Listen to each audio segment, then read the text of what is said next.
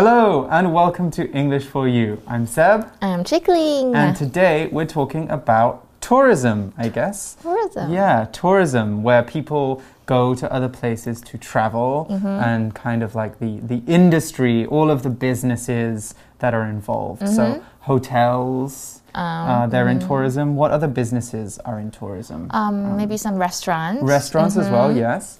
And also tour companies as well. Mm-hmm. Oh, tour yeah, companies are also part of tourism. So, do you think tourism is good or bad? Well, I think it's good and bad. Both, Oh, okay, both. You know, because you, if you if it's good, it helps the country make money. Yes, makes a lot of money. That's true. That's true. And but Um, over tourism, if you have too many tourists, Mm. sometimes maybe uh, the places or the attractions might be ruined. Yeah, that's very Yeah, true. uh-huh. So, um, actually, in English, we have a word for that, which is hyper tourism. H Y P E R tourism. Ah. Like 超 So- 过嘛, like so so too, much. Yes. so when you have a beautiful lake or a beach and you put loads of big hotels and uh, you put loads and loads of uh, businesses there, and suddenly it becomes very expensive, it becomes ugly, local people can't afford to live there anymore. We call that an example of hypertourism. Oh, hypertourism. So, we're not actually talking about hypertourism today, but we are talking about tourism and some of the positive things that could happen from tourism in a place in Iran. So, shall we take a look at today's Of article? Of course, I can't wait. Let's find out. Reading Presence in Hormuz, the housing project that makes residents richer.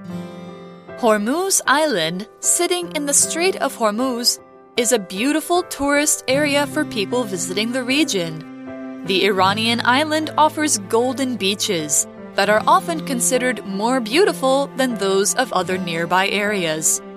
However, in spite of what might seem like a successful tourism industry, Hormuz isn't without its problems. Many of the island's residents have struggled to earn enough money. As a result, illegal activities such as trafficking have been on the rise.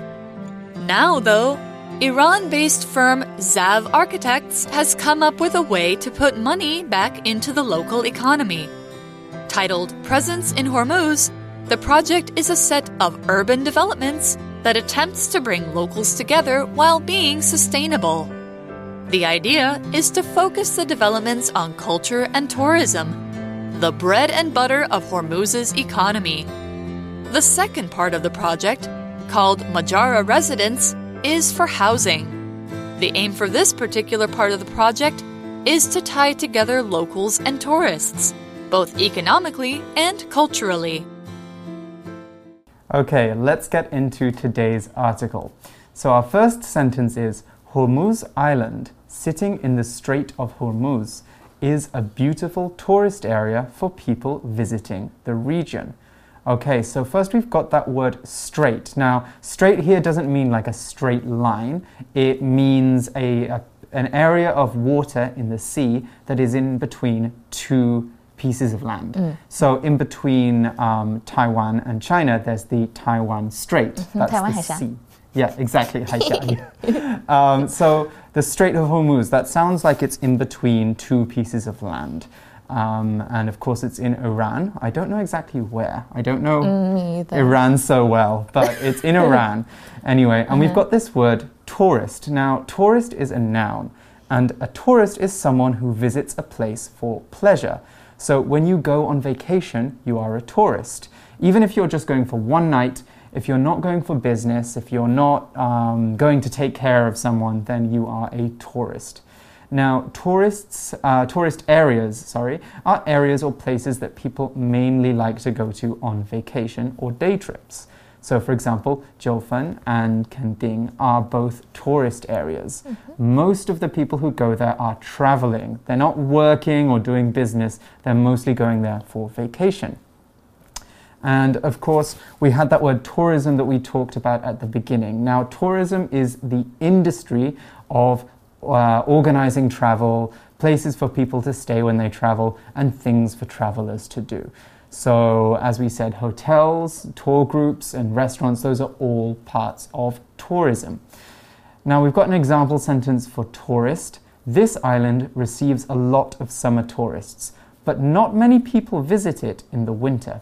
OK，所以老师刚刚讲非常清楚，tourist 就是游客的意思。那也有提到，如果是景点呐、就是 tourist attraction。那比如说，Venice is one of the greatest tourist attractions in the world。那老师刚刚提到，我们课文中今天一直其实在 intro 也只讲到旅游业其实是 tourism，、嗯、所以文章就说呢，这个霍尔木兹岛啊，它就位于这个霍尔木兹海峡。老师刚才讲 Strait 就是海峡，它是一个很漂亮的旅游区哦。然后继续文章又说呢，The Iranian island offers golden beaches that are often considered more beautiful than those of other nearby areas。那我们来看一下。下一个单词 nearby. When something is nearby, it is close. If you're in Taipei City right now, then there's probably an MRT station nearby. You're always close to an MRT station in Taipei. Now, nearby can go in front of a noun because it's an adjective, okay? So it can go in front of a noun. For example, we can say a nearby town, a town that is close. Or we can put nearby on its own after you know the verb to be. So for example, James was nearby when the car crash happened, so he heard it. Now, a similar phrase to nearby that we could use is close at hand, and that means near in time or near in place. So it's going to happen soon or, or it is nearby, it's close. So, for example, the summer festival is close at hand, it's almost here. Now, the opposite of nearby is far away. So something that is far away is not close at all. It's very, very distant. So Kending is far away from Damshui. They're very far away. They're on other sides of Taiwan. 所以呢，nearby 就是附近的。那老师说，如果你在台北的话，附近就是 MRT stations。那文章这边是说，这个岛上呢，它的金色沙滩通常比其他在它附近的更漂亮哦。嗯哼。However, in spite of what might seem like a successful tourism industry, Hormuz isn't without its problems. Oh. Okay, so we have a bit of tricky grammar there. We say Hormuz isn't without its problems. Mm -hmm. That's a double negative, right? Mm -hmm. So we've got it's not and then without, which means 没有. So it has problems, basically. Mm -hmm. Hormuz has problems. Yeah，所以就是没有，不是，不是没有问题的意思。嗯哼。好，所以呢，这边有看到 in spite of something，就是尽管。那这个东西呢，我们后面可以加上形呃名词或者是 ving form，就是这是动名词。那它跟 despite 意思一样，不过 despite 比较正式一点点。那我们再看那个句子，They went swimming in spite of all the danger signs。或者呢，He managed to eat a big plate of pancakes despite having eaten two large sandwiches。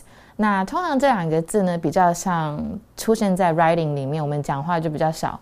但我们可以看一下文章，意思是说，然而呢，尽管看起来很成功，那边的旅游业很好，这个岛屿呢，还是有一些问题存在哦。So what are the problems? Hmm, we're going to find out about those now. These problems are economic. They're about money. The article says many of the island's residents have struggled to earn enough money.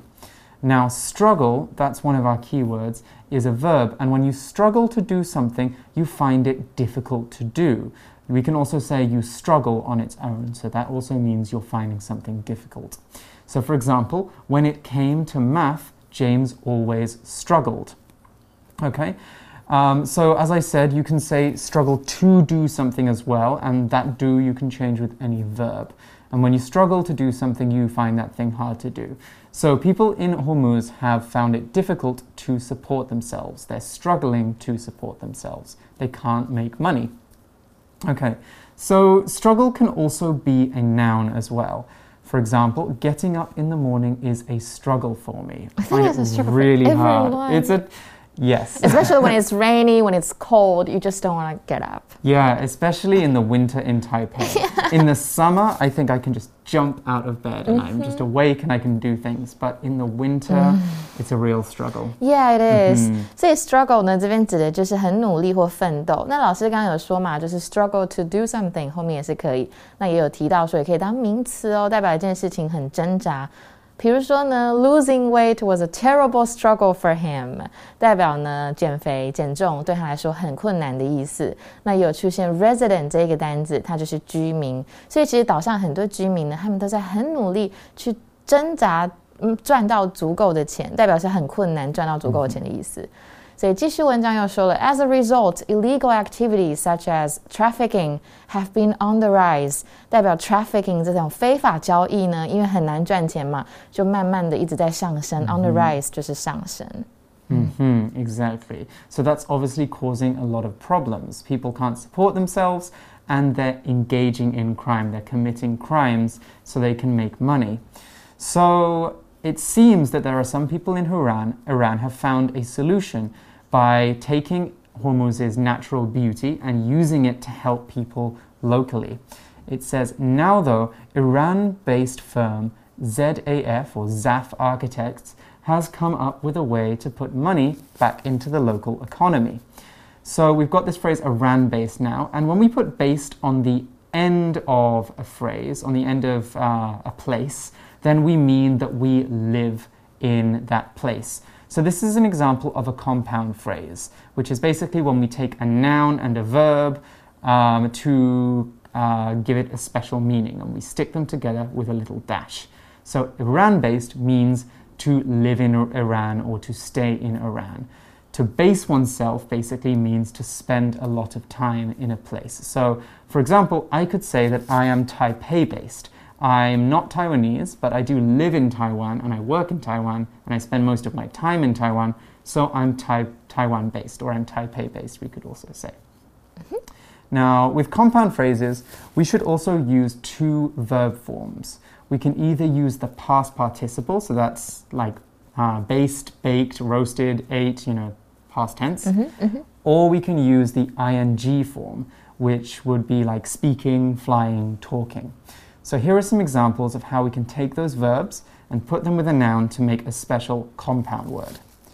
Quebec is a French speaking part of Canada, okay? The people in most people in Quebec speak French, so we say that it is French speaking, and that works like an adjective.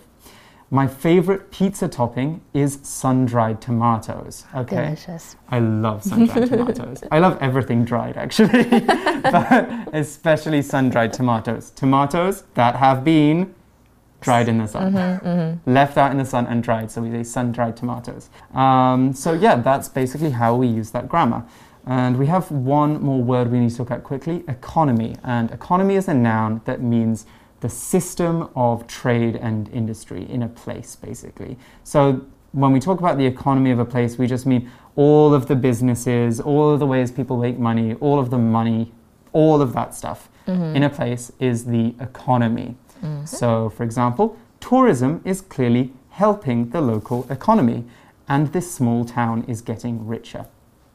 好啦，刚刚 Seb 老师呢把这个文法讲非常的清楚。那我们再来看一下有什么其他的用法。因为老师刚刚这边有提到说，形容词中的动词如果今天是有主动的意味的时候，那我们就是用 ing 或者是一个就是名词加上一个 ing。比如说 eye opening or money saving，或像是 time wasting 浪费时间的啦。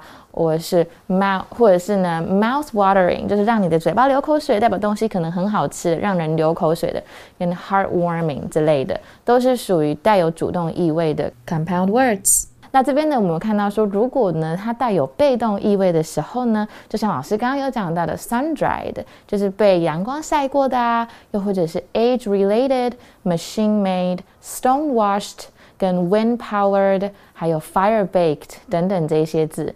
所以呢，Seb 老师刚刚的句子呢，有说到说 Quebec 它这个地方是说法语的，所以是 French speaking。所以如果今天呢是说说英文的国家呢，那就是 English speaking。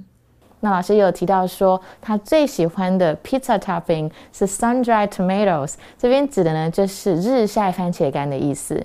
所以老师刚刚有讲到另外一个单词 economy，就是经济，所以我们可以讲一下挪威的经济。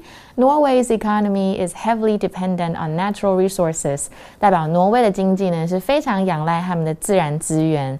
那另外呢，也有看到 architect 跟 come up with something，就是建筑师呢那边的建筑师怎么样？那呃 architect 是建筑师的意思啦。然后另有另外一个字 architecture。就是建筑，对对对，然后 come up with 就是嗯想到什么，叮咚有一颗 light bulb 在这边，那个时候你就可以说 I came up with something。所以呢，意思说了要解决这样子的问题，位于伊朗的公司这个 Zav Architect 他们想出了一种可以把资金重新投回当地经济的方式。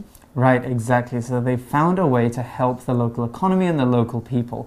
They have a project that's going to help them, and it's titled, the article says, titled Presence in Hormuz. The project is a set of urban developments that attempts to bring locals together while being sustainable. Okay, so developments here, just quickly, that isn't talking about developing something, it's actually talking about buildings and building projects. Okay, so they're talking about building buildings here. They're also, it's saying that it's an urban development, and we're going to cut here and take a closer look at what urban means. Okay, so urban is an adjective and it means belonging to towns or cities. So anything urban is inside a city or it's in a place with lots of buildings. Urban areas, for example, would include Taipei, Kaohsiung, but also smaller places like Taidong City and Miaoli City. Those are still urban places because they're inside a place with lots of buildings. Urban areas are very built up and they don't have that much nature. The opposite of urban, meanwhile, is rural. So, rural means far from cities and often difficult to get to. So, Yuxiang, for example, is an example of a rural area. You know, it's far away, there's very few buildings around there, and so we say it's a rural area. Now, thirdly, we have another word for describing places industrial. Now, industrial is an adjective that means a place that is mainly filled with factories, power plants, or other kind of industrial sites. So it's a place that's being used to make things, maybe, or to get things out of the ground, um, stuff like that. It's not somewhere you go on vacation. And lastly, we have a, another word, commercial, which means an area that is mainly used to make money, normally a place filled with shops or businesses. Okay? So our example sentence for urban is Tokyo and Yokohama is the biggest urban area in the world, containing two of Japan's biggest cities. 所以 urban 就是城市的啦，所以这边出现的 urban development 指的就是城市的发展。So as we know that urban's a very very serious problem in mm -hmm. urban areas is mm -hmm. the mm-hmm. traffic. So traffic is usually a major urban problem. Yes, yeah, it's a problem they have in lots of cities. So Zav, they're trying to uh, fix things, and we know that because we see the word attempt. Now, attempt is an effort to do something. So, presence in Hormuz is an effort to improve living standards in Hormuz. Uh, another example for attempt could be Amy attempted to learn French, but failed because she didn't try hard enough. Okay, so we're saying that Amy tried to learn French, but she didn't succeed in learning French because she wasn't studying. All right, a different word, or similar but different word to attempt is tempting. And something that is tempting is something that has an appeal that makes you want it, but um, yeah, something that basically attracts your attention. So, for example, a tempting cake sat on the kitchen table. 嗯哼，say attempt 就是试图，那这边在文章中是动作，可是老师，哎，老师刚刚有讲到是动作，attempt to do something，right？、嗯、但是名词也是尝试的意思哦。那我们用一个动词造一个语，造一个句子，They attempted to finish the the task before June but failed，代表他们没有做到。那 bring something together，另外一个我们看到的片语就是团结起来的意思。然后呢，在团结当地的经济这样发展起来，他们还要达到另外一个目标，就是 sustainable，指的就是永续发展的。嗯、所以这个项目呢叫做 Presence in Hormuz，它就是这一个这一系列城市的开发项目之项目的名字。嗯、那就是要把当地人聚集在一起，然后还可以保持可持续性。Mm-hmm, exactly. Mm-hmm. So the idea is to focus the developments on culture and tourism, the bread and butter of Hormuz's economy. Okay, so the bread and butter here, we're not talking about actual food. we're using a phrase which means the most important part of something. Normally, the main way someone or something makes money. So um, we could say, if I say that writing is my bread and butter, it means that I make my money that way or it's the thing that I do best. The article continues The second part of the project, called Majara Residence, is for housing. OK，所以呢，这边出现的 residence 指的就是住所、住宅。所以呢，这个想法就是把发展重点发展在文化跟旅游上面。然后这个就是这这个东西是 bread and butter，老师刚刚讲到，就是什么东西的基础，代表是这个地方的基础。那项目的第二个部分叫做 Majara Residence，就是有关于住房的东西。Exactly. The aim for this particular part of the project is to tie together locals and tourists both economically and culturally. Okay, so we saw the word economy, didn't we? Yeah. Economically looks similar to that, right? Yeah，所以就其实差不多啦，就是变成副词，在经济上的意思是 economy economy 跟 economic。